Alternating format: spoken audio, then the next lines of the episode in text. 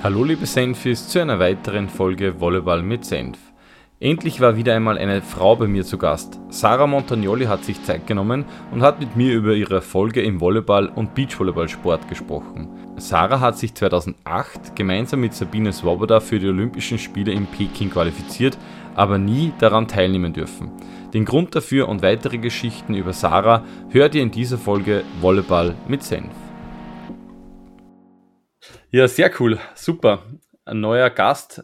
Und endlich wieder mal, darf ich sagen, endlich wieder mal ein weiblicher Gast. Äh, ich stelle zu Beginn immer zwei Fragen und natürlich auch heute. Erstens einmal, wer bist du und wie bist du eigentlich zum Volleyball gekommen? Ja, hallo, hallo Peter, hallo alle miteinander. Da ist die Sarah Monti, Montagnoli. Ähm, ich, wie bin ich zum Volleyball gekommen? Über Freunde. Schulfreunde. Mit so 13 Jahren habe ich meine besten Schulfreundinnen haben Hallenvolleyball gespielt und haben gesagt, Ma, Sarah, komm halt einmal mit, ich glaube, das gefällt dir. Und dann bin ich mitgegangen und das hat mir gefallen. Waren das Schulfreunde, waren das eher Freundinnen, die du abseits gehabt hast oder wirklich auch in der Schule schon gemeinsam in die Klasse gegangen? Ja, genau, gemeinsam in die Klasse und eigentlich waren das da meine besten Freundinnen, das waren Zwillinge. Und ja, und dann bin ich zu dem Volleyball gekommen und herumgesprungen wie ein Wilde und das hat mir voll getaugt. Okay, also erste Sportart, wo du die gleich daheim gefunden, äh, gefühlt hast, oder hat es eine andere Sportart auch gegeben? Ich habe, ähm, ja, wir waren immer viel draußen, haben immer viel gemacht, im Park und so weiter, habe ich mit Freunden Fußball gespielt und dann habe ich einmal ein Jahr Tennis gespielt. Ich habe eine ein Jahr ältere Schwester und das war so mit zehn ungefähr. Und ich kann mich erinnern, dass mir das eigentlich auch extrem gut gefallen hat, Tennis. Ähm, aber ich glaube, meine Schwester wollte dann nimmer. Und weil sie die ältere Schwester ist und ich, ich glaube, die Sachen gemacht habe, so wie sie, nachher habe ich, glaube ich, auch gesagt, okay, dann machen wir es halt nimmer. Ja. Also, oh ja, Tennis haben wir schon davor. Und ein bisschen, meine Eltern waren beide Leichtathleten. Mhm. Von dem her ähm, haben sie einmal gefragt, ob mir, und ihnen hat das damals gut gefallen. Der Papa war Hochspringer, die Mama war Sprinterin. Und dann haben sie uns gefragt, ob wir mal Leichtathletik gehen wollen. Dann sind wir mal gegangen, aber da haben wir immer so viel laufen müssen und stretchen und so und das hat mir nicht gefallen. Okay, also das heißt, das war irgendwie generell vielleicht Ballsportarten haben die gleich ein bisschen mehr anzogen. Kann genau, man vielleicht also, so sagen. Mhm. Ja, genau. Also ich glaube, alle Ball- oder Spielsportarten hätten, also so hätte mir gut gefallen. Also ähm, ja, ich kann mich erinnern, mir hat auch Fußball extrem gut gefallen, aber ja, da hat es nur was für Buben gegeben und so. Und Tennis kann ich mich erinnern, hat mir auch extrem gut gefallen. Und dann Volleyball hat mir auch super gefallen. Mhm. Mhm. Und wo bist du aufgewachsen? Also, wo, wo waren diese Freundinnen? In Innsbruck. Direkt in Innsbruck City. Direkt, direkt, ja genau. Aus der Großstadt. aus der Großstadt Innsbruck. ja. Aha. Okay, und was hast du für Schule besucht? Irgendwie eine Sportschule oder? Na, ganz eine normale Schule, ähm, normale Schule, Reitmann-Gymnasium, ähm, waren wir da in der dritten Klasse, würde ich sagen. Und da bin ich dann ja zum, zum Hallenvolleyball gekommen und habe dann gleich ein oder zwei Tra Jahre drauf äh, extrem gute Trainerin bekommen, eine Kroatin. Mhm. Und ja, und da kann ich mich erinnern, dass die einfach extrem cool mit uns gearbeitet hat. Mhm. Und das war dann, bei was für einem Verein hast du gespielt? War das TI-Wolle oder? Nein, ich habe angefangen bei SV Reichenau Gartenhauer. Das ist ähm, äh, vorige VC Tirol. Mhm, okay. Ja, aha. Also, und dann habe ich mh, da gespielt, also Nachwuchs. Und dann haben wir Landesliga gespielt und dann sind wir in die zweite Bundesliga gekommen. Und dann war ich 16, wir waren in der zweiten Bundesliga. Und dann hat eben die Therese Achammer, die ähm, vom, also Gründerin und Obfrau vom Verein, wollte eben dann den Volleyballclub Tirol gründen, ja, statt SV mhm. Reichenau war das dann, wollte sie Volleyballclub Tirol gründen und wenn du einen neuen Verein gründest, nachher musst du wieder in der Landesliga anfangen, ja.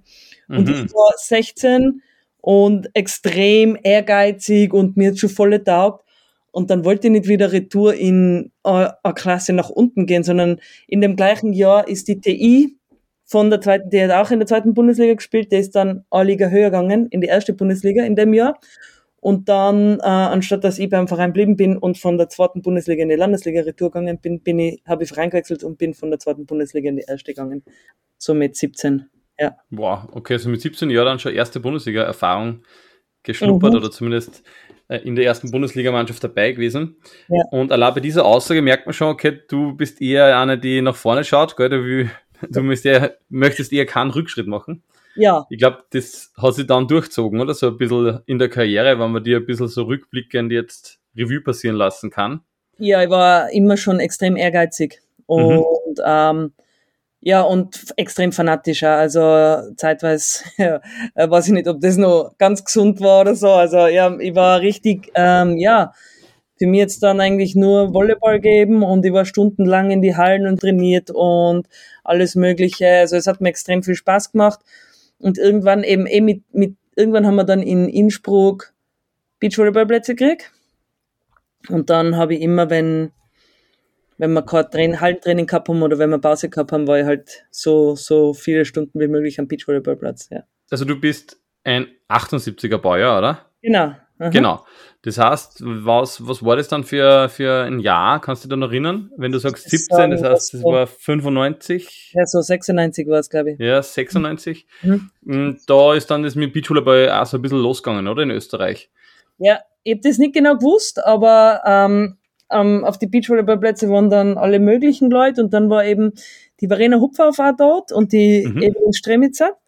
Ähm, die waren ein, ein, zwei, drei Jahre, ein paar Jahre älter wie ich und die haben dann schon österreichische Turniere gespielt, und, weil da hat es schon ein paar gegeben und die haben dann zu mir gesagt, hey, die haben mich dann trainieren gesehen, ich habe dann einen Ball gehabt, habe halt 100 Line-Shots gemacht, bin den Ball nachgelaufen oder so und immer wenn wer da war und spielen wollte, habe ich mitgespielt und so, aber halt nur keine Ahnung von richtig, ja, so wie man es eigentlich das Spiel ansetzt oder so, aber mir hat's halt einfach taugt.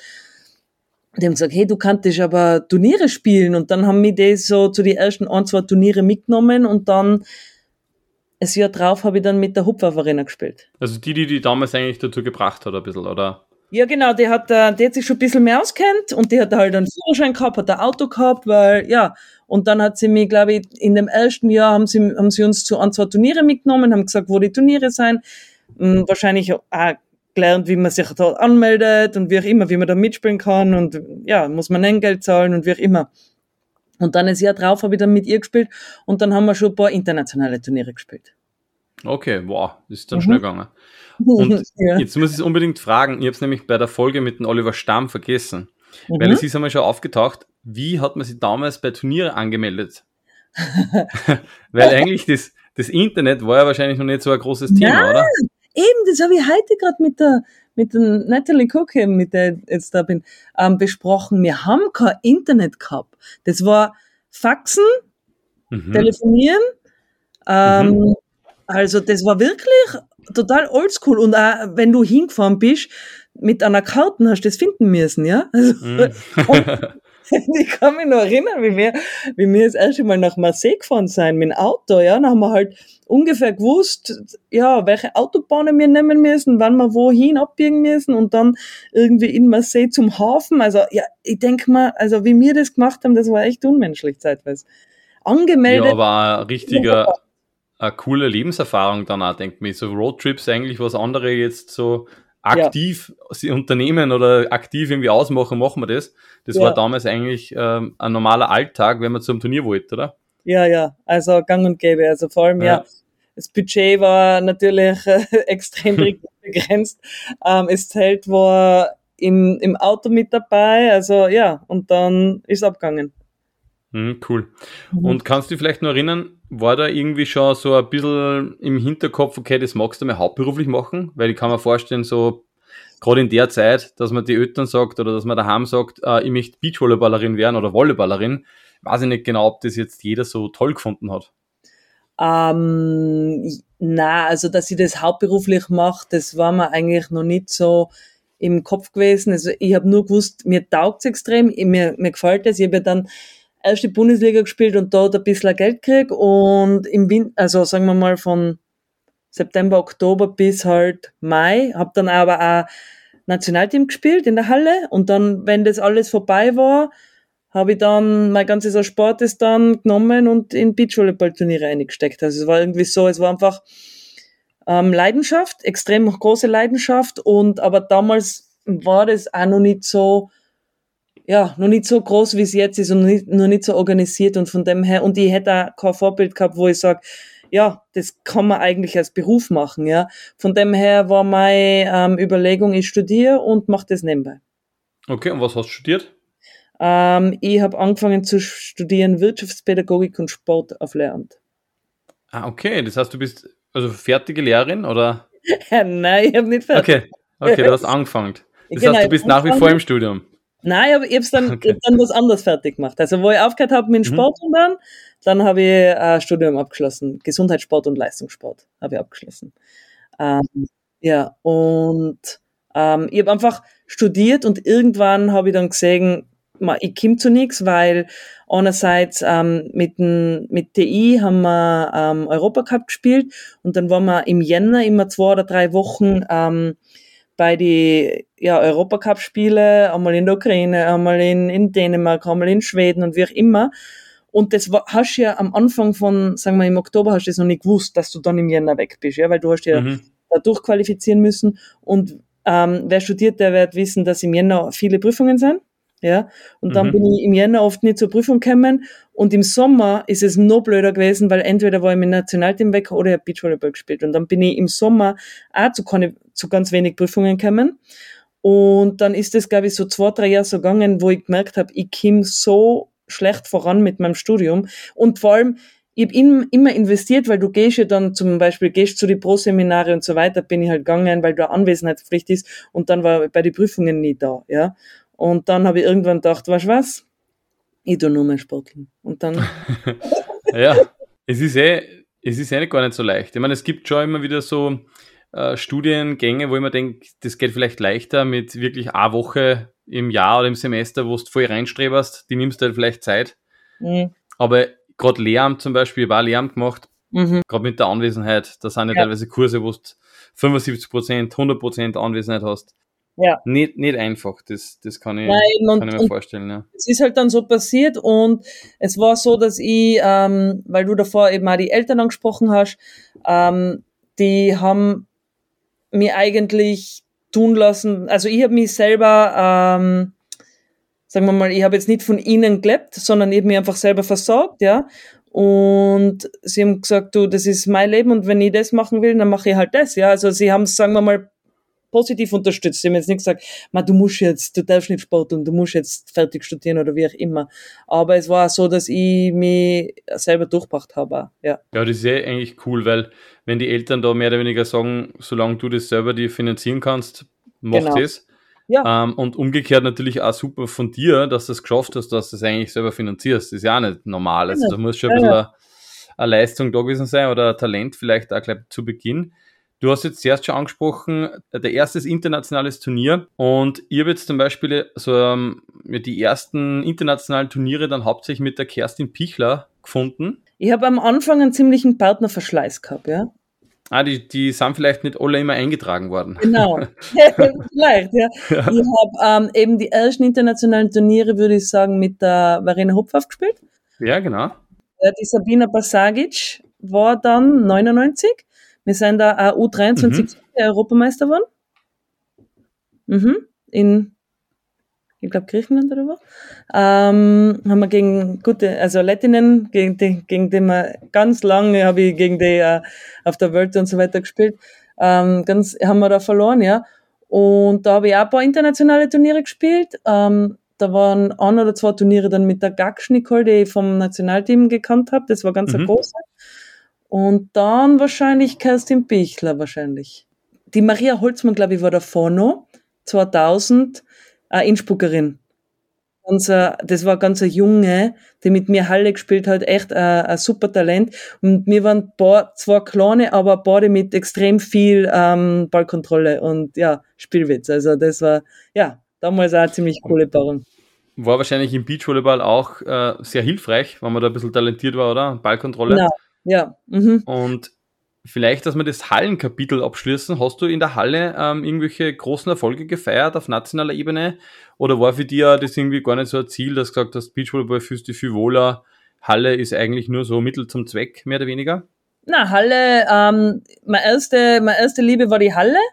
Ähm, das, da war ich auch extrem fanatisch und da ähm, habe ich einmal beim Bundesnachwuchsbewerb, ähm, weiß, 15, 16, bin ich mal wertvollste Spielerin geworden. Also das, da kann ich mich mhm. erinnern, also ich war, ich habe angefangen als Mittelblock, weil ich gut gesprungen bin, aber dann ähm, bin ich Außenangriff geworden.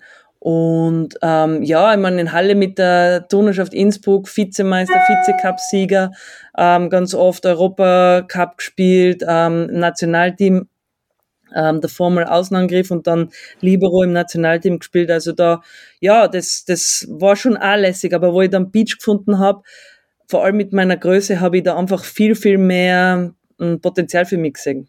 Dass ich ja, aber cool. Also du hast da in der Halle vorne in Österreich auf alle Fälle immer mitgespielt, Nationalteam-Erfahrung ja. gesammelt. Ja. Und wie so viele dann eigentlich dann so ein bisschen auch den, den Sprung zum Beachvolleyball gewagt.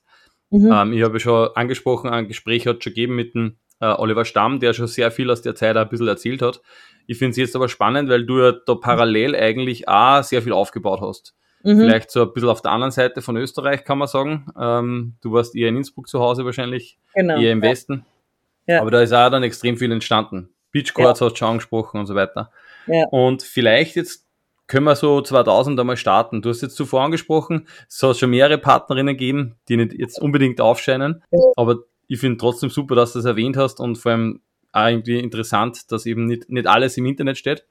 Ja, ja. Aber, aber Anfang 2000 ist dann losgegangen mit der Kerstin Pichler. Wie bist du zusammengekommen mit ihr? Wie, wie war das? Sie ist ja Kärntnerin, oder? Genau. Ja, wenn man ähm, auf der österreichischen Beach Tour gespielt hat, dann hat man ja ähm, die Talente in Österreich gesehen und hat gewusst, okay, was irgendwo herum ist, ja. Und wenn man wen äh, gefunden hat, wo man sagt, hey, wow, der Sigi, der, der hat einen Ehrgeiz oder wie auch immer und wir könnten zusammenpassen. Äh, ähm, zum Beispiel, ich hätte sicher keine kleinere Spielerin, also kleiner wie mich haben können, wenn ich sage, ich will international auch was machen. Dann, ähm, ja, dann hast du eine begrenzte äh, Wahlmöglichkeit. Und man, wir haben uns halt, wahrscheinlich, wenn man, wenn man auf der österreichischen Tour immer wieder Semifinale gegeneinander matcht und so weiter.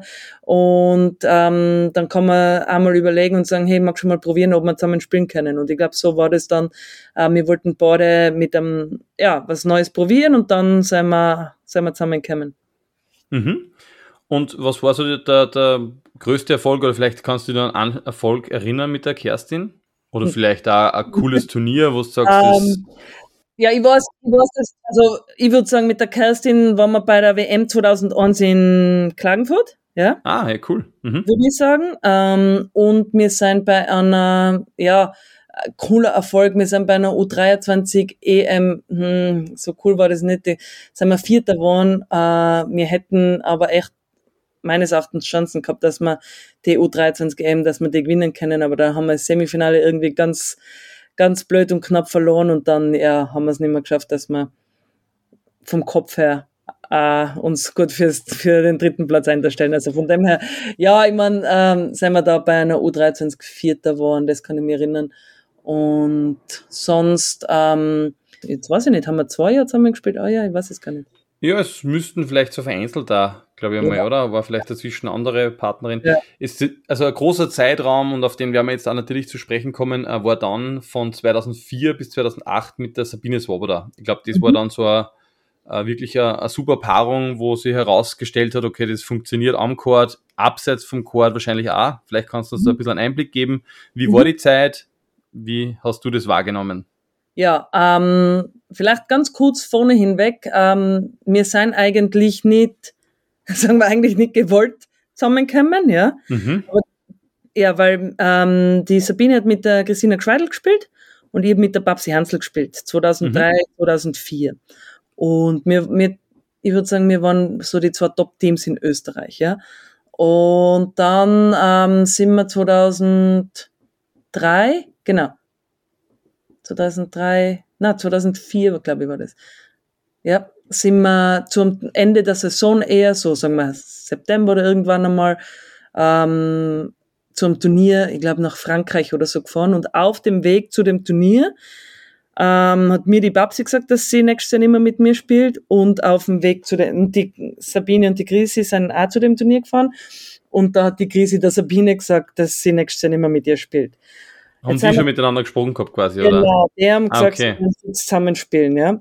Mhm. Jetzt sind wir da bei dem Turnier angekommen und die Sabine und ich wir waren beide, als ob uns der, der Fußboden unter die Fies weg, also der Boden unter die Fies weggezogen worden wäre, ja. Wir sind Mhm. beide da gestanden und haben gedacht, "Ah!" weil wir haben es nicht kommen gesehen und auf einmal sind wir beide da gestanden ohne Partner, ja. Nachher, s- wir beide mal voll fertig gewesen, haben die Welt nicht mehr verstanden und nachher hocken wir uns zusammen und dann sagen wir, sollen wir es probieren, ja. Soll, wir sind zwar ein sehr kleines Team, weil die Krise war größer wie ich, ja, die Sabine ist so an 76 und die Krise ist auch so an 76, also die waren beide so mittelgroß. Aber ich bin ziemlich klein und die Babsi war sehr groß, ja, mit an 86, ja. Und jetzt haben die Sabine gemeint, mal jetzt sie mit so einer kleinen, dann ist sie nur mehr Blockerin, ja, und haben wir nicht gewusst, ob, ob das wirklich geht auf der World Tour, ja, oder ob wir da wirklich den Sprung schaffen können. Dann haben wir uns zusammengeguckt und haben gesagt, ja, ähm, wir wollen zusammenspielen. Äh, und dann haben wir gesagt, aber wenn wir zusammenspielen wollen, dann machen wir es gescheit. Jetzt machen wir es nicht mehr so halb, weil bis dahin hat sie es halb gemacht und ich so halb. Da habe ich immer noch Halle dazu gespielt und dann Beach, ja. Und also Mhm. immer so drei, vier Monate Beach, ja. Und den Rest Halle oder so. Und sie hat halbtags gearbeitet, hat es aber so gemacht, dass sie ein halbes Jahr voll arbeitet und ein halbes Jahr gar nicht so auf die Art, ja. Ah, okay, cool. Mhm. Aha. Und dann haben wir gesagt, weißt was? Wir nehmen unser Sportes, fliegen nach Brasilien im Jänner, trainieren drei Monate und dann fahren wir zu alle Turniere. Und dann schauen wir Cool. uns. Ja. Und es ist aufgegangen. Ja. Mhm. Und dann, das war der Start von, also es war Risiko, ähm, weil wenn sich wer verletzt oder wer, ja, oder wenn es nicht aufgegangen wäre. Und bis dahin war es eigentlich so für, sagen wir mal, für mich, aber ich glaube auch für, für die Sabine, dass wir uns im Jahr, ah, ein, zwei, vielleicht dreimal im Jahr für einen Hauptbewerb qualifiziert haben, ja. Also Mhm. Beim Turnier in Österreich waren wir sowieso, weil wir die Stop, also weil ich das Top-Team war, war ich eigentlich sowieso im Hauptbewerb und dann vielleicht bei einem Turnier, wenn du nach Brasilien geflogen bist und da war die Quali nicht voll oder irgendwie so, dann bist du in den Hauptbewerb gerutscht oder so, ja. Also ich würde sagen, zwei oder drei Turniere waren wir davor beim FIB-Turnier im Hauptbewerb. Und dann 2005, wo wir dann eben einen Coach gehabt haben und eine Vorbereitung und der uns gesagt hat, wir sollen enger spielen, wir sollen das so machen und dann haben wir eigentlich, eigentlich so richtig spielen gelernt, ja. ähm, ja, was ich, ja, und davor war es halt so ein bisschen amateurhaft. Und dann haben wir uns bis auf ein Turnier bei alle qualifiziert. Boah, Aha. stark. Ja, extrem stark, ja. Und dann ist es halt Schritt für Schritt ähm, besser geworden, ja. Dann hast, kriegst du ein bisschen mehr Sponsoren, ähm, kommst vielleicht in einen Fördertopf von, von Sporthilfe oder ÖVV oder so. Und Preisgelder natürlich auch, oder? Wenn du im Preis- Hauptbewerb bist. Genau. Äh, anstatt dass du nur Ausgaben hast, hast hast das Hotel bei jedem Turnier dann, nachdem die Quali geschafft hast und kriegst ein Preisgeld, ja. Und äh, damals war es ja so, dass man, wir haben unseren Trainer selber zahlt. Mhm. Also, ja, das war so, dass wir, waren wir ein kleines Unternehmen. Also haben, haben uns alles selber organisiert, alles selber zahlt. Ja, das bringt mich so ein bisschen zur nächsten Frage. Du hast schon angesprochen, deine Eltern waren beide, waren die Profisportler oder Nein. waren die einfach nur leidenschaftliche Nein, die haben, und ja Sprinterinnen? genau, die haben ein paar Jahre lang das gemacht, aber die sind dann ziemlich jung Eltern geworden und dann äh, dazu mal, vor allem Leichtathletik kriegt man sowieso keine Kohle. Also das war, ähm, das haben sie gern gemacht als, ähm, sagen wir, Teenager und dann, meine Mama ist mit 21 Mutter geworden. Also ja, das hat sie Ja. halt. Okay, aber das heißt, die haben sie quasi jetzt nicht so halbe halbe dann irgendwie durchgemogelt im Leben und du Nein. hast im Endeffekt das ja jetzt auch wieder eigentlich angesprochen, dass man alles auf eine Karte setzen muss. Mhm, Wenn du ja. jetzt so rückblickend, man, man ist immer gescheit im Nachhinein, ganz klar, aber könntest du jetzt vielleicht so einer jungen Spielerin, einem jungen Spieler den Tipp geben, das genauso zu machen und zu sagen, hey, wenn ihr es wirklich durchziehen wollt, müsst alles auf eine Karte setzen? Ist das deiner Meinung nach der, der einzige mögliche Weg oder? Ähm, es kommt darauf an, was, was das Ziel ist, ja. Also wenn du sagst, du willst Olympische Spiele, du willst Profi sein, dann, dann musst du wirklich, ja, ähm, ich, ich sage nicht, dass du nicht nebenbei, heutzutage kann man viel, also ganz anders studieren, man kann Fernstudien machen und so weiter, ja. Also ich sage jetzt nicht, dass, dass man das so machen muss, wie ich es gemacht habe, weil es gibt heutzutage einfach, ich habe das gemacht, wo es kein Internet gegeben hat, ja. Also, Ja, ja, ja, ist ähm, schwieriger, ja. auch von der Ferne aus arbeiten und so. Ja. heutzutage sind einige Sachen ähm, viel ja, viel leichter zu bewerkstelligen. Aber ähm, dass du vorne mitspielst und nebenbei halbtags arbeitest, ähm, glaube ich nicht, dass das geht. Ja. ja Nein, also, das glaube ich allein vom Reisen her schon nicht, gell? Ich meine, die Remote-Sachen mittlerweile geht, geht schon viel natürlich, dass man unterwegs auch arbeiten kann, aber zweimal am Tag trainieren und dann arbeiten, das ja, wird nicht das immer leicht. Wirklich leicht schwierig, weil, weil man, na, weil die Vollprofis, die trainieren einfach gut und die brauchen die Zeit zur Regeneration und so weiter. Also, ähm, dass man, keine Ahnung, zwei Stunden abzweigen kann oder so. Ja, das, das, also wenn man, ja wirklich auf, wenn man sagt, hey, ich will das machen. Oder manche, manche sagen, ich kann mich nicht nur auf das konzentrieren, ich brauche ein bisschen was nebenbei, dass ich den Kopf abschalten kann. Ja, also da kann man schon irgendwie eine, eine Ausbildung nebenbei machen oder Sprache lernen oder irgendwie sowas. Und da, das sage ich ja immer, dass das, dass man nicht nur Beachvolleyball machen soll, sondern irgendwie ein bisschen was nebenbei, auch für den Kopf was nebenbei. Also weil, ja, und wenn man zu sehr in dem drinnen ist und dann einmal man, man hat Höhen und Tiefen, ja. Man hat einmal einen Antilauf, wo man mal, und wenn man jetzt nur an Beachvolleyball denkt, dann ist es dann schwierig, dass man, dass man sowas rauskommt. Aber wenn man ein paar andere Sachen noch hat und dann sagt, ah ja, ich habe da und dort einen Fortschritt und also ich glaube, dass das hilft. Voll. Und das sagen eigentlich sehr viele Sportlerinnen und Sportler schon, dass es einfach nur um das geht, dass man, wenn man da mal keinen Erfolg hat, hat man zumindest nur das andere. Ja. Bei genau. dem anderen, wie du sagst, wie du sagst, muss es nicht immer um Erfolg oder so gehen, aber dass man ein bisschen ja, eine zweite Sache hat, die ein wichtig ist, vielleicht, die man gern macht. Ja. Ähm, ich habe mir jetzt notiert, und zwar habe ich das gar nicht gewusst, du hast mit der Sabine ein World Tour Turnier gewonnen in, in äh, Argentinien, stimmt das? Ja. Ja, Buenos Aires. Aha. Ich weiß nicht genau, ob das alle immer am Schirm gehabt haben, aber das heißt, du warst wahrscheinlich die erste World Tour Siegerin, oder? Schätze jetzt einmal, weil das war 2005, oder? 2005, ja. 2006. Ja. Ja, Wisst ihr jetzt nicht, dass da davor schon Nein, Team. Namenmäßig sicher nicht. Mhm. Na. Mhm. Also Hut ab, gratuliere. Ja, danke, das sehr war cool. ein Spitzenturnier. Ja, war sehr genial. Wir mhm. waren also in einem Hotel unterbracht, sowas habe ich selten gesehen. Es war sehr cool, ja. Ja, super. Ganz, ich kann mich nur erinnern, ähm, gegen Kanada, ähm, 15-13 im dritten gewonnen im Finale, ja. War cool, ja. so, so knapp auch noch. ja, ganz knapp, ja. Ja, sehr cool. Und danach, schätze ich mal, war wahrscheinlich schon Olympia-Thema, oder? Ich meine, 2008 waren dann die Olympischen Spiele, glaube ich, oder? Ja, ähm, ja, wir, wir haben uns jedes Jahr eigentlich gesteigert und wir haben das damals, finde ich, wirklich gut gemacht, weil wir haben, ähm, wir haben mit jeder Steigerung, die wir so im Team und so weiter gemacht haben, haben wir gesagt, okay, wo können wir weiter investieren, damit wir noch ein bisschen besser werden, ja und haben dann eben am Anfang halt einen Trainer mitgehabt und dann ab und zu unseren, also unseren Physical Coach mitgehabt, dann angefangen mit einem Sportpsychologen, eben mit dem Schrofitom zu arbeiten und so und dann ab und zu mal eine Physiotherapeutin mitgenommen und ähm, haben eigentlich da echt geschaut, dass wir da rundherum äh, super aufgestellt sein und dass wir uns einfach als, als Team und als Athleten weiterentwickeln. Ja. Und haben coole, coole Erfolge gehabt mit ähm, fünften bei Grand Slams und so. Also wirklich, wirklich coole Sachen gemacht.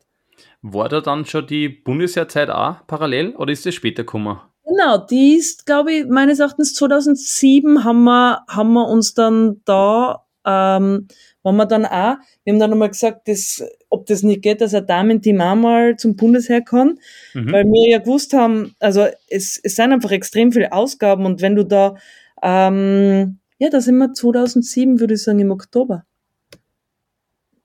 dann im, oder sechs? Sechs oder sieben? Hm, weiß jetzt nicht. Ähm, in die Grundausbildung kommen in Amstetten. Du musst fünf mhm. Wochen machen und dann bist du äh, Sportler im Heer. Ja, mhm. das war eine super Unterstützung, ja. Und da waren wir auch die Ersten. Also das Programm für Frauen gibt's eigentlich, ja, ähm, wegen uns. Ja, voll cool. Und vor allem ist ja. auch, das hat man ja schon ein paar Mal gedacht, weil es war am Anfang eigentlich eher üblich, dass da nur Damen Beachvolleyballerinnen drin waren, auch wie ich noch gespielt habe. Mhm. Hat eigentlich immer geheißen, es gibt nur für die Damen, mhm. weil ja Beachvolleyball offiziell natürlich ein Teamsportart ist. Ja. Und diese Verlängerung eigentlich nur für Einzelsportlerinnen und Sportler mehr oder weniger ja. möglich ist. Ja. Das heißt, da, da habt ihr irgendwie dann vielleicht schon vorgezeigt, okay, Beachvolleyball ist vielleicht so ein ein Einzelsportart, die man gemeinsam macht, so ein bisschen. Ja, ja, das ist so, so eine Grauzone, ja? ja. Weil, ja, aber bei uns hat schon geheißen, du bist als Team da drinnen, also es war jetzt nicht gewesen, dass nur eine rein war, sondern mhm. wir waren als Team drinnen und ja, und und wenn jetzt eine aufgehört hätte oder wie auch immer, dann äh, wäre Evaluierung, ob jetzt jetzt neue Team reinkommt oder wie auch immer, ja. Mhm. Ja, macht auch Sinn natürlich, dass man dann ja. als Team auftritt. Mhm. Ja, jetzt kommen wir zu einem Kapitel, das natürlich nicht so ein Bilderbuch-Kapitel ist. Ähm, ja. Ihr habt euch für Olympia qualifiziert. Genau. Die Sabine Aha. und du. Magst es du komplett erzählen? Soll ich ein bisschen einleiten, wie es da am Liebern? Wie du willst. Du kannst ja mal ja. sagen, was du weißt. Genau, also was ich weiß ist, ihr habt sich für Olympia qualifiziert, was ja eigentlich in unserer Sportart, wenn ich das so sagen darf, das, das Beste, das Coolste ist. Ja. Und ja, Hut ab, dass ihr das geschafft habt. Und dann ist etwas passiert, die Sabine hat sich verletzt und ist eigentlich dann, und das finde ich sehr zart, schon wieder fit worden, so ein bisschen oder fitter geworden. Aber das österreichische Olympische Komitee hat gesagt, okay, ihr dürft nicht fahren, weil sie nicht dran glauben, dass das hinhaut so ein bisschen. Ist das eine richtige Information oder magst du irgendwas korrigieren? Ja, ähm, es war ja so, das war ja wirklich knapp, bevor wir abgeflogen wären, ja. Also, mhm. was das alles passiert ist. Wir sind angelobt worden und wir immer haben unser Outfit gekriegt, haben unsere Tickets gehabt, haben unsere Akkreditierung gehabt, haben alles gehabt. Das ganze Olympia-Outfit, alles. Wir haben gewusst, gegen wen wir spielen. Wir haben eigentlich eine ziemlich coole Gruppe für uns gehabt und waren jetzt dran, dass wir uns vorbereiten und die Sabine, jetzt ganz kurz, die hat ja immer wieder schon ein bisschen mit dem Kreuz zu tun gehabt. Die hat immer wieder so ein bisschen mit die Bandscheiben, aber hat es eigentlich mit Übungen und ähm, ja, Prävention und so. Und sie hat echt immer fleißig Übungen gemacht, eigentlich extrem gut unter Kontrolle gehabt. Wir waren dann in Griechenland bei einem Trainingslager, noch so Abschlusstrainingslager, kurz vor Olympische Spiele. Und dann hat sie sich wehtan, am Kreuz wehtan. Und nachher haben wir, haben wir gesagt, okay, fliegen wir heim.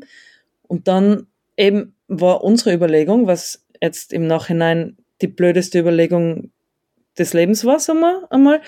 Ja, wenn uns jemand helfen will, nachher, also wir gehen zum guten Arzt, gehen wir zum Olympiaarzt, ja? Mhm. Weil der wird uns jetzt ja wohl, der wird ja uns jetzt wohl helfen. Das war der Dr. Engel.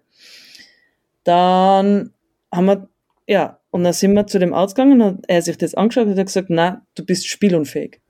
Dann hat sie gesagt, überhaupt nicht wahr. Dann ist sie nur zu zwei andere Ärzte gegangen und die haben beide gesagt, na, das ist eine alte Verletzung, sie kann spielen. Ja? Mhm. Der Dr. Engel hat gesagt, nein, sie, er lässt sie nicht spielen. Ja? So, dann war das die erste Entscheidung, wo wir gesagt haben, okay, zwei Ärzte sagen, sie kann spielen und der Olympiarzt sagt, er lässt sie nicht spielen. Dann haben wir uns zusammengesetzt und gesagt, schau, was kann man tun? Und dann haben wir gesagt, okay, falls sie, also wenn sie jetzt echt nicht spielen kann, man hat ja immer Ersatzspielerin, ja. Der, der Clemens Doppler hat sich ja auch vier Jahre davor verletzt und dann ist der Flo Gosch geflogen, ja, mhm. zum Beispiel. Genau, ja, ist ja. genau in Österreich schon passiert. Dann haben wir gesagt, okay, dann ähm, nominieren wir die Ersatzspielerin. Das war die Babsi Hansel, ja. Mhm. Und dann hat der ÖOC gesagt, das akzeptieren sie nicht weil wir nicht davor zusammen gespielt haben und das akzeptieren sie nicht und haben dann unseren Startplatz abgeben und die Schweiz, die sich nicht qualifiziert hat, ist nachgekriegt, hat unseren Startplatz gekriegt. Also nicht einmal, dass Österreich da in einer anderen Sportart wenn nominiert. Äh, nein, nein, nein, nein, weil das ist ja Beachvolleyball. Ja, unser mhm. Startplatz, mhm. ja, ja. Ah, und im Nachhinein, das war jetzt ist mir der Name entfallen, Generalsekretär vom ÖOC, Jungwirt, der ist dann in, ins Gefängnis gekommen. Wegen, ja, also der hat ein paar andere korrupte Sachen gemacht und so weiter. Ja, mhm. also der, ja, ja, ich weiß bis heute noch nicht, wieso das so laufen hat müssen, weil, also ganz im Ernst, wenn, also ja, die, die Leute sehen das nicht, was wir für vier Jahre lang da eingesteckt haben, das ist unser Geld, unser Sport ist, unsere, ja, unser Schweiß, dann schafft man es als, ja, als, als Team, wo keiner denkt, du schaffst es, weil ihr seid viel zu klein und wie auch immer, ja, dann schaffst du es und dann wird's da weggenommen vom eigenen Land. Also, ja, also was, Wahnsinn. Also, das war ja total chaotisch. Da war nur von ein paar Tagen dann, oder? Ja, das war, da war, da war ich dann in Innsbruck und dann, glaube ich, war das Turnier in Klagenfurt war nur davor. Und ich habe dann einfach gesagt, nein, ich steige da ein in den Flieger. Und dann hat der Jungwirt, hat mich, glaube ich, angerufen und gesagt, ich brauche gar nicht kommen, weil er lässt mich nicht einsteigen und wie auch immer, gell. Aber ja, also das war, das war wild. Das war wildest. Also ja. Mhm. Unvorstellbar. Ja, also, unvorstellbar. Vor allem Österreich sollte eh froh sein, wenn sie keine Ahnung, ein Team mehr bei Olympischen Spielen, vor allem bei Sommerspielen hat, da haben wir, was haben wir?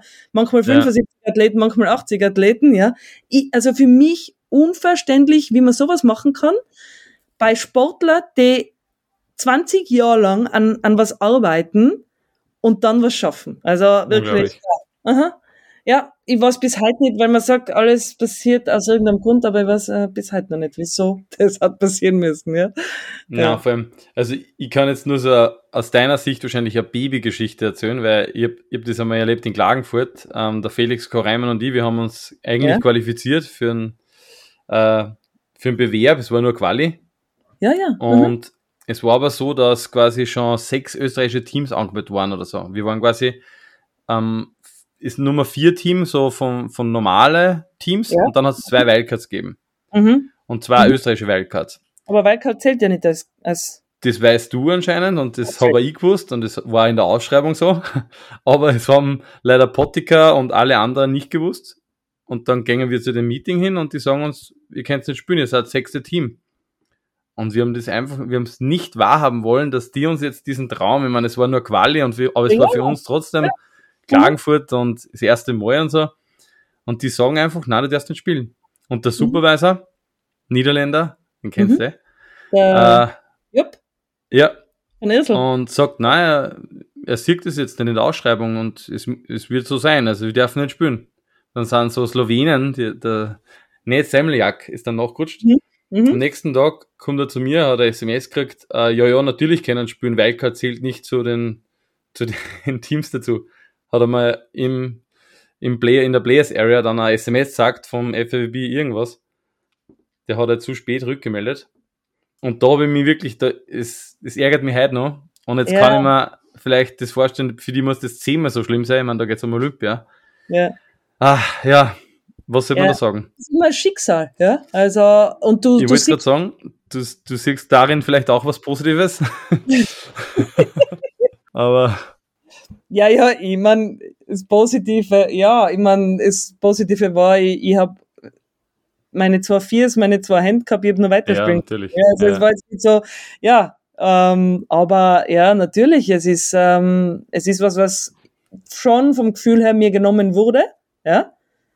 Und da auch, wenn, ich, wenn wir jetzt so drüber reden, nie, nie irgendwas kommen ist. Hm. Vom IOC oder irgendwas, ja. Also so. Ja, also ja, das und ja, und dann, man weiß ja, dass da einige Sachen schiefgelaufen sind, weil umsonst sitzt man nicht im Gefängnis. Ja? Also mhm. ich, ich weiß auch nicht, war, war das politisch, das, keine Ahnung, weil in der Schweiz ist es IOC, keine Ahnung, ja, keine mhm. Ahnung, was da gelaufen ist, ja, aber also logisch, irgendwas Logisches dahinter, für mich persönlich, ja, ich, ich, ich habe es bis heute nicht gefunden. Nein, sowas kann man nicht nachvollziehen. Also vor allem ja. aus ÖOC hat man ja keinen Nachteil, eben wie du sagst. Ja, vor allem, wir sind jetzt auch nicht ein Team mit 42 Personen, ja. Also ja. wo du sagst, Ma, das kostet uns so viel. Und vor allem, wir haben ja schon alles gehabt. Ja, eben, es ist schon alles Zeit worden, ja, wahrscheinlich. Drei, es, war, es ist um drei Leute gegangen. Zwei Spielerinnen, ein Trainer, ja. Also, ja, ja. Unvorstellbar. Ja. Wir werden es nicht erfahren, wahrscheinlich leider. Nein, eher nicht. Da. Sei denn, man findet irgendwelche Zahlungen Vielleicht. Aber es, es bringt gar nichts. Nein, es bringt nichts. Du hast einen weiteren Weg gemacht. Bevor ja. wir jetzt so ein bisschen auf die Karriere nach dem Ereignis kommen, würde ich ganz gerne ein Spiel einstreuen. Und zwar heißt das Spiel, mit wem würdest du gerne?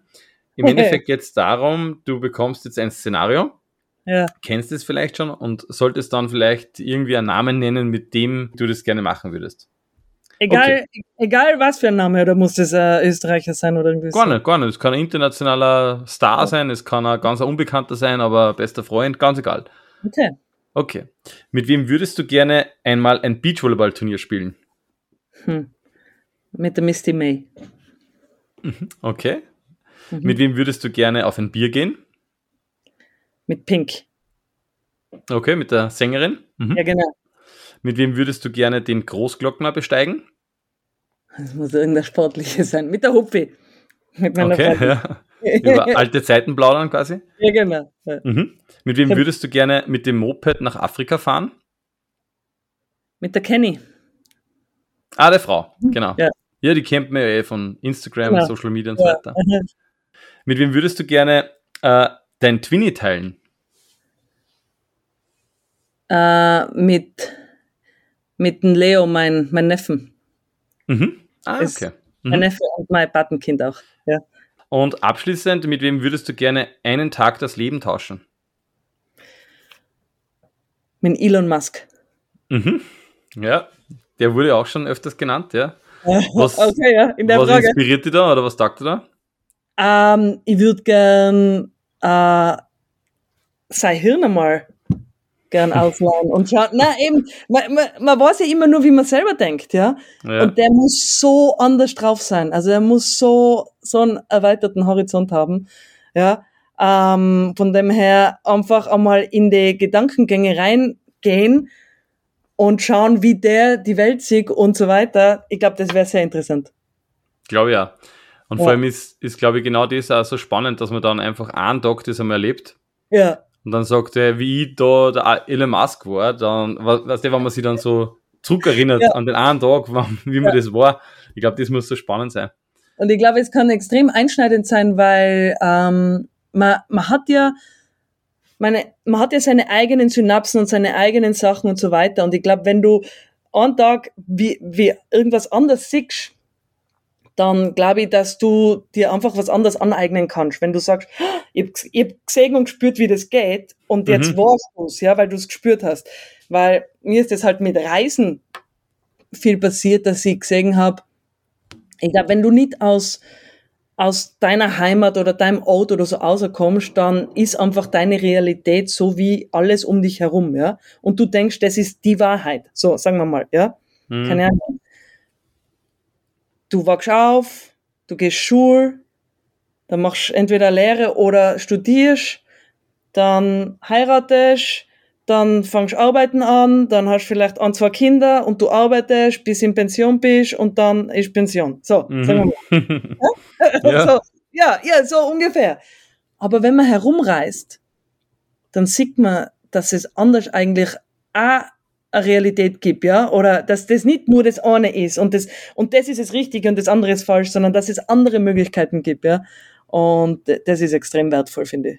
Mhm. Sagt mir Ja. auch so ein bisschen, oder das Reisen so den Horizont erweitert, im wahrsten Sinne des schon. Wortes. Finde ich schon. Also die verschiedenen Kulturen und einfach zu sehen, dass es nicht, weil manchmal kommt man vor, es gibt nur schwarz oder weiß und dann siehst du, "Ah, es gibt gelb und grün und, und es ist nicht richtig oder falsch, sondern das ist richtig und das ist richtig und das ist auch richtig, ja. Es ist halt, die Leute, wir sind alle verschieden, von dem her ist für uns alle was anderes richtig, ja. Ja, voll. Ja. Es gibt mehrere subjektive Wahrheiten. Genau. So ein bisschen. Ja. Äh, was ich zum Beispiel da spannend finde, weil du warst ja oft in Rio, der zweite Heimat quasi. Genau. Und die, also Copacabana ist ja für mich das perfekte Beispiel. Du bist an der Copacabana, schönster Strand der Welt oder war es halt lang. Dann Mhm. gehst du zehn Meter hinter die Copacabana, äh, hinterm Hochhaus und da liegen Familien auf Zeitungspapier und Mhm. haben nichts zum Essen, weiß ich nicht, nichts zu trinken. Und Mhm. das finde ich, das war schon nicht leicht. Also wie wir da, waren wir glaube ich auch fast vier Wochen einmal durchgehend in Rio. Mhm. Das war schon, boah, da habe ich mir auch teilweise gedacht, irgendwie geht's uns schon gut auf der Welt eigentlich, wenn man Oh, so, wenn man extrem. so schaut. Extrem. Es war, war nicht immer ganz leicht, muss ich sagen. Aber es, es erweitert einfach die, ja, Ja. den Horizont und Ja. die, die Einstellung auch in, in gewissen Bereichen, finde ich. Und dann aber auch wie sieht, gell, wie, wie oft die, Klein die Straßenkinder, die da die Ja. Autos putzen oder jonglieren, wie die eigentlich glücklich sind. Ja, ich kann mich erinnern, ähm, ich habe halt auch viele Portugiesisch, also brasilianische Freunde, weil ich Portugiesisch gelernt, weil ich einfach gedacht habe, ma, ich möchte mir ein bisschen mehr connecten dort. Und die haben halt dann gesagt, hey, gib denen kein Geld, ja. Mhm.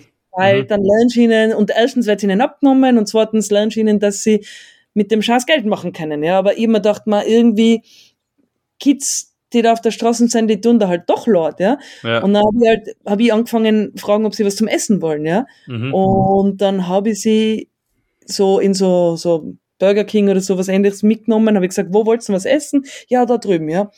Und dann habe ich gesagt, jetzt könnt ihr euch aussuchen, was ihr wollt, ja. Und Mhm. dann nehmen sie einen Burger und ein Saftel. Dann habe ich gesagt, wollt ihr es nicht? Ein Menü und ein Eis? Na, das reicht. Und Ma. da war ich, Ja. also das, ich kann mich nur erinnern, ich bin da, habe ich gedacht, also ich glaube, wenn ich nichts hab und dann darf ich einmal nehmen, was ich will, ich glaube, ich hätte das halbe Menü, weißt du wieso? Ja, Ich habe einen Burger und ein Saftel genommen und waren happy. Also ja, na und da, ich meine, ich habe so viel erlebt überall und da, ja, da, ja, man ist einfach dankbar, dass man da aufwachsen hat dürfen, wo man aufgewachsen ist, dass man die Möglichkeiten gehabt hat und schon offen zu schauen, wo man zurückgeben kann, weil es ist nicht jeder so privilegiert wie mir. Ja, ja voll. Das, das mhm. stimmt. Aber eine coole, coole Erfahrung wieder. Ja. Ähm, apropos geben, wenn man die so ein bisschen spülen gesehen hat, dann kann man, glaube ich, sagen, du gibst extrem viel zurück, du gibst auch extrem viel Energie deiner Partnerin immer. Und ich meine, natürlich nach wie vor wirst du wahrscheinlich aktiv am, am Chord irgendwo sein, aber sagen wir mal eher in der Vergangenheit war es jetzt so. ich habe die natürlich nur spielen gesehen und das war oft so, du warst wirklich sehr energiegeladen, hast der Partnerin auch immer sehr gepusht und so weiter. Und auch nach diesem Ereignis bei Olympia äh, ist ja nachher weitergegangen. Du hast eine neue Partnerin bekommen dann 2008 oder nach 2008. Mhm. Das war dann wieder die Babsi Hansel, oder? Mhm. Ähm, es ist dann nur eigentlich sehr viel passiert. Ähm, vielleicht kannst du es ein bisschen zusammenfassen, dann die Zeit nach diesem olympischen Debakel mehr oder weniger von Seiten des ÖOCs. Ja, ähm, ja, äh, die Sabine hat dann eigentlich eh äh, Pause gemacht, Babypause, hat ihr Kreuzhaus kuriert, Babypause gemacht und ich habe dann mit Babsi weitergespielt, was eigentlich ja die Ersatzpartnerin war. Und ähm, die Babsi, ja, wir haben super trainiert und echt gut zusammengefunden. Und es ist auch so, dass eben Jahr für Jahr eigentlich auch die Teams größer worden sind. Ja, von dem her, die Sabine und ich, wir haben super zusammengespielt, haben das ähm, echt alles ausgereizt, was unser System her, hergeben hat, ja. Und haben auch, ja, einfach eine super Chemie miteinander gehabt und viele Überraschungen gemacht, weil körperlich waren wir oft unterlegen, ja. Und mit der Babsi habe ich da dann, die hat ex, einen extremen Schub gemacht von, ja, wo sie dann angefangen hat, professionell zu trainieren ähm, und ist eine der weltbesten Blockerinnen worden. Und dann waren wir gemeinsam, ich war eine der weltbesten Verteidigerinnen, waren wir wirklich, sind wir zu einem Top-Team gereift. Also, und da haben wir dann echt 2008, 2009 würde ich sagen, das waren so meine zwei besten Jahre in der ganzen Karriere. Da waren wir dann Top 10 der Welt, ähm, Semifinale bei Grand Slams, äh, ja, dann auch noch Vize-Europameister und so weiter und ja, haben extrem coole Erfolge gehabt. Und in Klagenfurt, glaube ich, auch immer extrem gut gespielt. Gell? Also das heißt, das Publikum war wahrscheinlich schon immer ein Faktor für dir oder generell für, für Babsi vielleicht auch.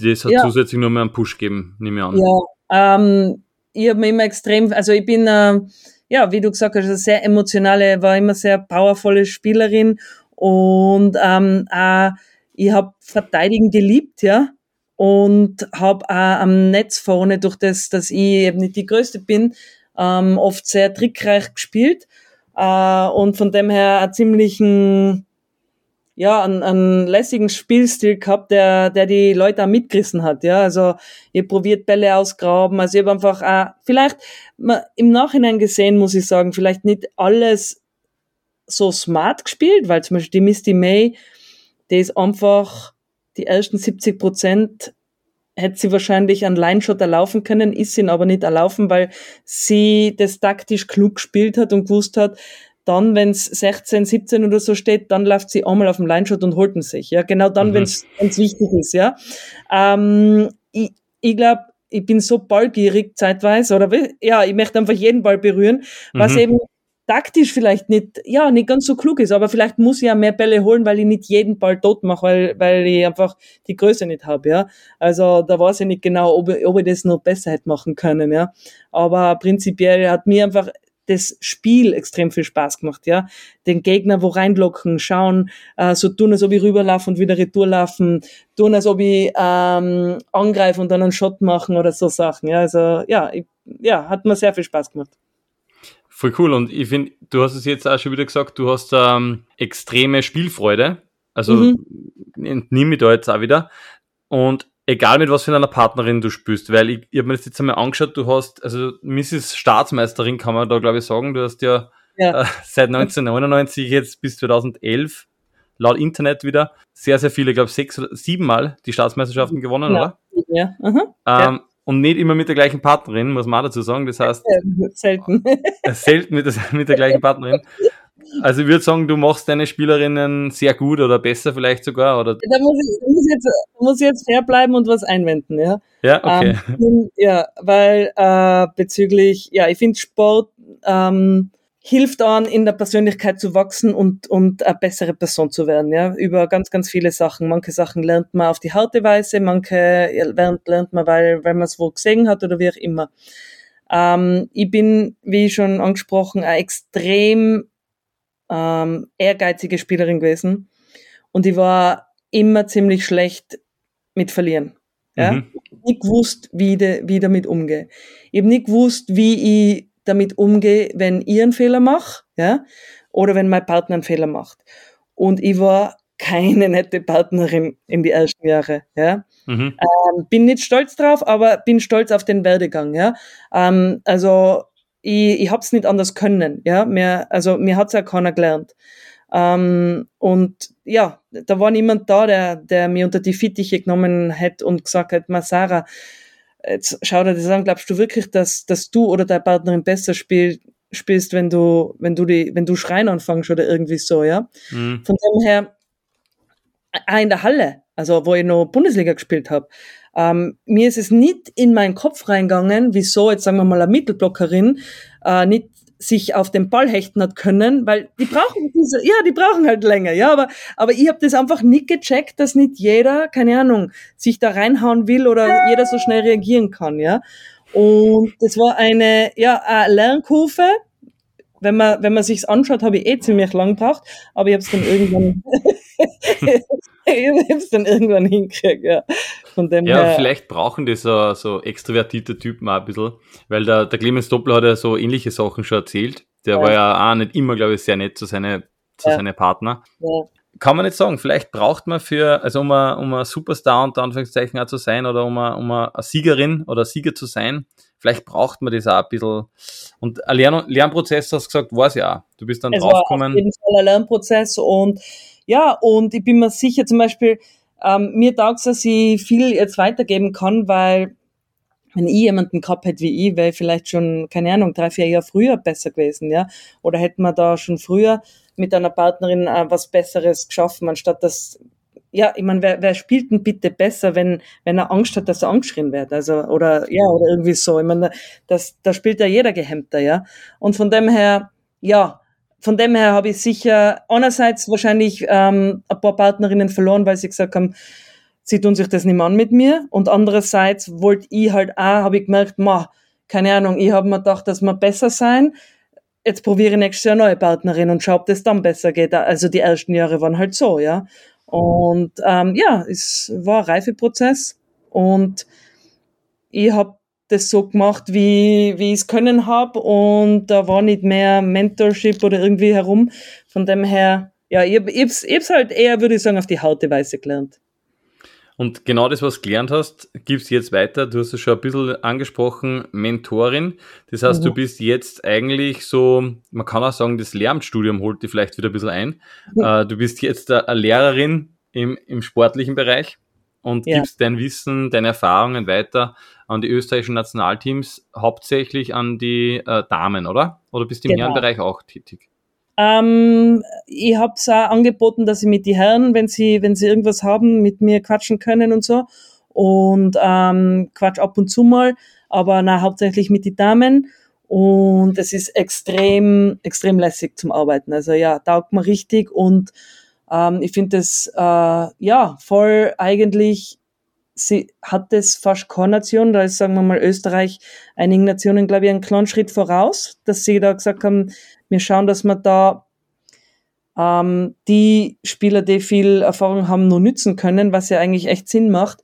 Und ich habe heuer schon gesehen, dass sie in so vielen Bereichen, einfach weil ich das alles durchlebt habe und weil ich weiß, wie man sich in gewisse Situationen fühlt und weiß, was manchmal bei gewisse Aussagen, was eigentlich der echte Grund dahinter ist oder ja, oder wie Stress stressig manches sein kann oder wie auch immer und kann da, und bin da echt ähm, ja ich finde ich kann einen, einen, sehr guten Wert weitergeben und alle also alle Trainer und Teams sehr gut unterstützen ja ich finde vor allem wenn man das kann wenn man gut äh, reden kann und wenn dann die Leute zuhören das denke mir ist immer so wichtig aber wenn man ein normaler normaler Trainer ist also Balltrainer mhm und man hat nicht so eine Gabe, dass an die Spielerinnen oder Spieler zuhören. Das kann mhm. man schwer lernen, glaube ich. Mhm. Und wenn, wenn ich das jetzt so sagen darf, du hast eigentlich die Gabe, dass da wer zuhört und du hast gleichzeitig aber auch die Erfahrung, das heißt, ich glaube, man glaubt das auch, wenn du das schon erlebt hast. Ich glaube, mhm. das ist sehr, sehr wichtig und ihr habt jetzt alle vier Spielerinnen von dir, wenn man so will, also die KT, mhm. Lena und äh, mhm. die Klingers schon bei mir im Podcast gehabt. Mhm. Und sie sagen eigentlich alle vier, dass eigentlich das Umfeld jetzt mittlerweile so gut ist und einfach gerade ja, Trainerbereich, alles passt irgendwie.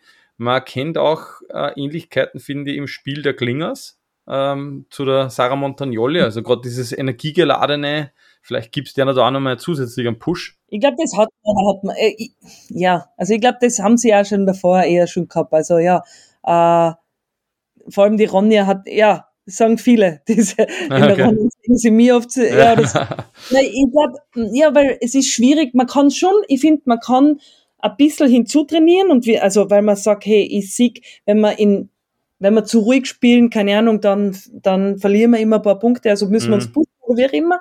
Aber eine gewisse Charakteristika als Spieler hat man, als Spielertyp, und dann kann man sich nicht hundert, also ich hätte jetzt nicht hundertprozentig nur ruhig sein können. Mhm. Ja, es muss auch authentisch sein, weil genau. wenn du die ganze Zeit Angst hast, dass du was sagen darfst, ist Genau, man kann sich aber schon ein bisschen ähm, an etwas anpassen, wenn man merkt, hey, wenn ich zu viel Gas gebe, dann, keine Ahnung, dann, dann kippt das Spiel oder ja, oder wie auch mhm. immer.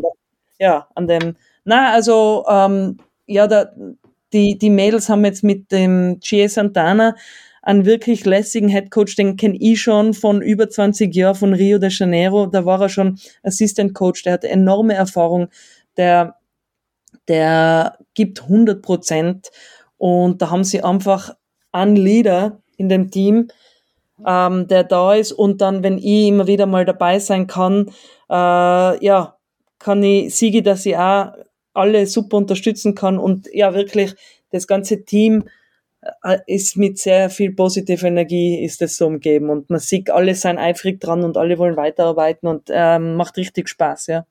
Ja, das merkt man. man. Wir haben ja im Vorgespräch ein bisschen drüber gesprochen, der Erfolg gibt dann recht, beziehungsweise ist natürlich in einer erfolgreichen Zeit auch leichter gell, und jeder ist happy.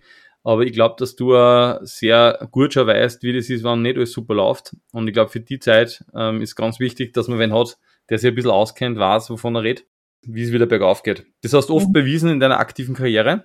Hut ab, also tolle Leistung und, und echt cool. Ich hätte jetzt nur vier schnelle Fragen. Und zwar, erste Frage, was bereust du, weil du es nicht gemacht hast? Ähm, wenn ich was bereue, ist, dass wir, dass wir zum Olympia-Outs gegangen sind. Mhm. Also, dass, ich nicht, dass ich nicht, nicht zu ihm gegangen bin. Sagen wir mal so. Ja, okay, ja. ja. ja. Stimmt, ja. Sagen wir mal das. Und sonst bereue ich nichts, weil ja, man lernt ja immer. Ja. Mhm. Sagen wir das. Okay, ja. Mhm. Ähm, du hast jetzt einen Wunsch frei mhm. und könntest eine Abzweigung im Leben noch einmal nehmen. Welche wäre das und vielleicht magst du sagen, warum oder was du vielleicht erwarten, erwarten würdest, was dann passiert wäre? Nein, nimm, mir taugt's voll, so wie ich jetzt im Leben stehe. Und ich glaube, wenn ich eine Abzweigung anders nehme, dann passieren so viele Sachen anders, mhm. dass ich nicht weiß, wo, wie das jetzt ausschauen würde. Also ähm, ja, auch alle nicht so schönen Ereignisse gehören dazu, die haben mich zu dem gemacht, wie, wie ich jetzt bin und ich bin äh, ziemlich zufrieden, wie ja. es jetzt geschafft. Cool, cool, wenn man das sagen kann. Super. Ja. Wenn jetzt ein Filmemacher kommen würde und würde sagen, ich möchte einen Film über dein Leben schreiben, mhm. äh, was, hätte es, was hätte dieser Film für einen Titel? Um, ähm, Against All Odds. Okay. Mhm. Sowas ungefähr. Gut, ja? äh, internationaler Film wird das dann automatisch? ja. Internationaler Titel? ja, schon. Ähm, dass er äh, Tirolerin, äh, Beachvolleyball, äh, ja, Profi wird zu einer Zeit, wo es noch niemanden gibt. Also ja. Also, stimmt, ja. ja. Das hat man vielleicht jetzt nicht unbedingt ahnen können, das stimmt. Ja. Mhm. Und jetzt kommt leider eine Frage, die ein bisschen mit der ersten zusammenhängt. Was bereust du, weil du es gemacht hast? Da ist ganz klar jetzt die Antwort. So. ja, also wenn dann würde ich, ja, wenn. Dann würdest du jetzt bereuen, dass. Gegangen sein, ja. ja. Weil, wenn wir das nicht gemacht hätten, im Nachhinein, wir nur, wir, ja, wenn wir das nicht gemacht hätten, dann hätte das ÖOC nicht einmal gewusst, dass die Sabine Kreuzwehr hat, ja, sagen mhm. wir mal. Ja. Ähm, aber wer weiß.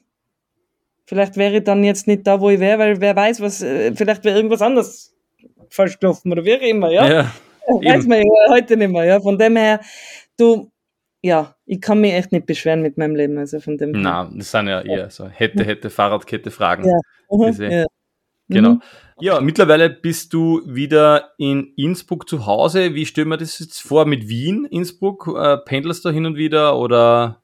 Genau, ich bin, ähm, ich bin ja selbstständig und dann ähm, äh, sagt man halt, das Nationalteam, also der GA und die Teams immer wieder mal, wann und wo sie mich brauchen, mhm. äh, wann und wo Höhepunkte sein, wo sie halt denken, dass, dass ich ihnen helfen und unterstützen kann. Und ähm, dann bin ich immer wieder mal in Wien, ab und zu mal beim Wettkampf dabei und ähm, ja, und die Homebase ist immer Innsbruck, ja. Ja. Und ich schätze mir, dass die Beachvolleyballerinnen wahrscheinlich auch gern zu dir kommen nach Innsbruck, oder? Ein bisschen Bergluft schnuppern. Ich habe sie eingeladen, aber sie waren, also sie haben heuer wirklich alle ziemlich viel gespielt, ähm, ziemlich viel Turniere ja. gehabt. Ähm, sie haben gemeint, sie kennen irgendwann einmal, ja. ähm, der Jay kennt ja Tirol noch gar nicht, also der war noch gar nicht in der Gegend. Von dem her, ähm, die Einladung steht und ja, die Berge zeige ich Ihnen dann sicher. Ja, das ist cool. Mhm. Hey, vielen herzlichen Dank. Es war richtig, richtig äh, ein tolles Gespräch. Man merkt so richtig beim Reden, du hast Energie in den Nie, du hast so viel Erfahrung und du hast so viel vor allem schon erlebt. Voll cool. Danke, dass du Zeit genommen hast. Gerne, danke dir.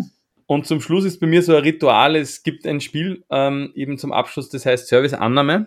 Da ja. kriegst du jetzt zwei Begriffe und wenn es geht, solltest du für einen Begriff irgendwie entscheiden. Passt. Bist du bereit? Sehr bereit. Okay, erste ist wahrscheinlich leicht. Mal schauen. Äh, Frauen- oder Herrenvolleyball? Schon mal schlechte, schlechte Einleitung, ist wahrscheinlich leicht. oh, mir gefällt beides, muss ich mir echt entscheiden. Ich ja. gern Mir gefällt echt beides. Also, beides. Ja. ja. Mhm. Training oder Talent? Training. Mhm. Austria oder Australien? Austria. Vegan oder flexibel? Flexibel. Nie mehr fliegen oder nie mehr Smartphone? Nie mehr Smartphone. Senf oder Ketchup? Senf. Trainerin oder Spielerin? Spielerin. Schwimmen oder Wellnessen? Wellnessen. Nachrichten schreiben oder anrufen? Anrufen. Surfen oder Stand-up paddeln? ich würde gern surfen können, aber das Aussiebatteln tut bei den Schultern so weh. Ja, surfen. Schaut noch mehr Spaß aus. Weltmeisterin oder Olympiateilnahme? Weltmeister. Honig oder Marmelade? Selber gemachte Marmelade. Kaffee oder Tee? Mm, beides. Kaffee. Kaffee. Innsbruck oder Wien? Innsbruck. Swoboda oder Hansel? Swoboda. Sehr cool, super. Das war ja. Serviceannahme. Und bei mir ist es so, der, der Gast hat die letzten Worte. Das heißt, du kannst zum Schluss sagen, was du möchtest, kannst den grüßen, Werbung machen, ganz egal. Die letzten Worte gehören dir. Die letzten Worte gehören mir, ja. Ähm, was kann ich sagen? Genießt das Leben, seid dankbar für die Gesundheit und schaut, dass jemanden anderen was Gutes tun könnt.